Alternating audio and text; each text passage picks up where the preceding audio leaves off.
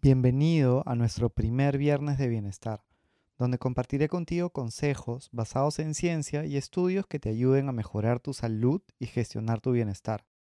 Hoy hablaremos de algo demasiado importante, del sueño, y cómo éste puede contribuir o perjudicar tu salud. Bienvenidos a una aventura humana.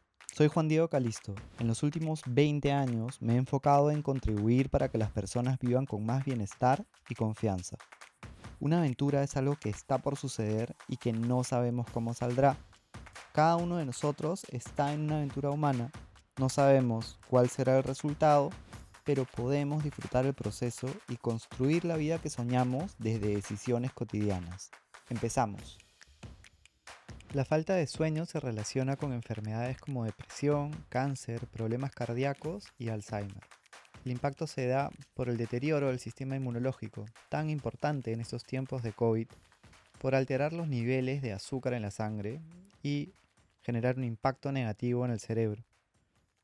Mientras menos duermes, peor será tu salud y menos vas a vivir. Hay dos factores que determinan cuándo quieres dormir y cuándo quieres estar despierto. El primero es el reloj interno que tenemos en el cerebro, que crea un ritmo cíclico a lo largo del día que te hace sentir cansado en distintos momentos, tanto del día como de la noche. A esto se le llama ritmo circadiano porque dura alrededor de un día. Esa es justamente su etimología en latín. Este reloj interno está en medio del cerebro y se llama núcleo supraquiasmático. El segundo factor es la presión del sueño. En este momento, una sustancia química llamada adenosina se está acumulando en tu cerebro desde que despertaste. Esta sustancia se va incrementando a lo largo del día y determina tus ganas de dormir. La cafeína bloquea la señal de sueño de la adenosina, por eso es recomendable tomar café lo más temprano posible para que cuando lleguemos a la noche haya bajado el nivel de cafeína. El órgano encargado de eliminarla es nuestro hígado, en promedio nos toma entre 5 a 7 horas que nuestro cuerpo se deshaga del 50% de la cafeína consumida. Esto quiere decir que si tomamos café a la 1 de la tarde, a las 8 tendremos un 50% de esa cafeína en el cuerpo. Sobre la melatonina, es una hormona que se libera en la sangre desde la glándula pineal ubicada en tu cerebro. Le dice a nuestro cuerpo que es de noche y da la señal para que nos preparemos para dormir. La oscuridad que tengamos en nuestro cuarto, sumado a nuestro ritmo circadiano, ayudarán a enviar esa señal.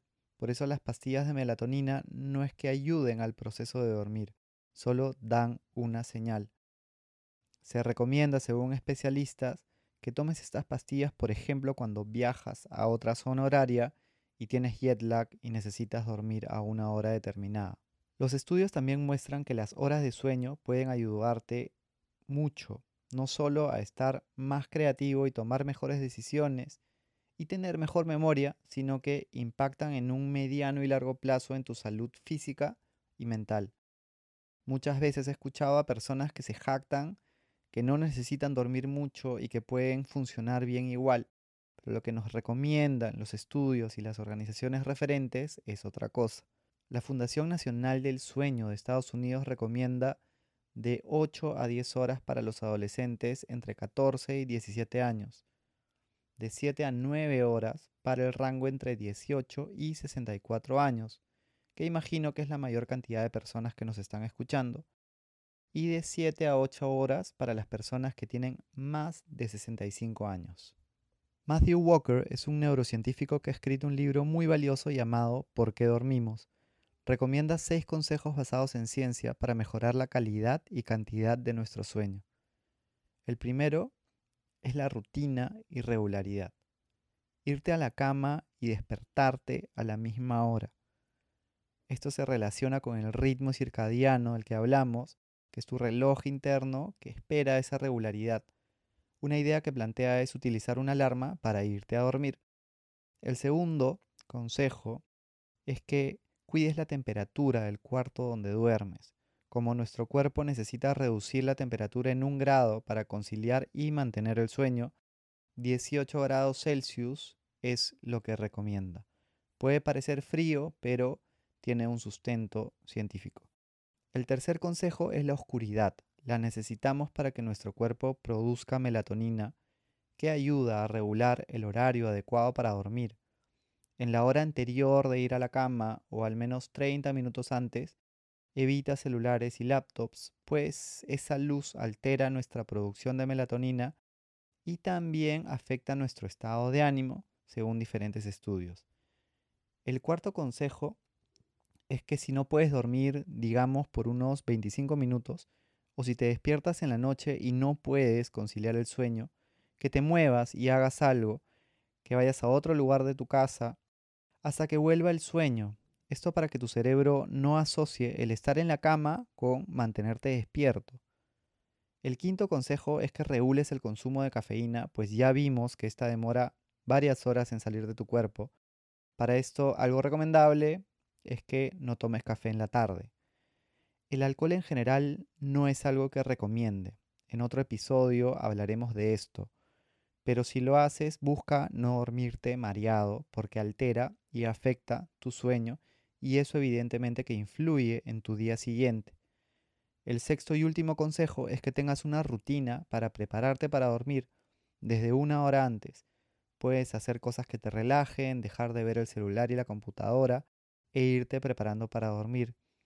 Por ejemplo, yo leo, escribo o respiro y es un ritual que si bien me cuesta, busco hacer cada día porque sé que influye no solo en mi noche, sino en todo mi próximo día.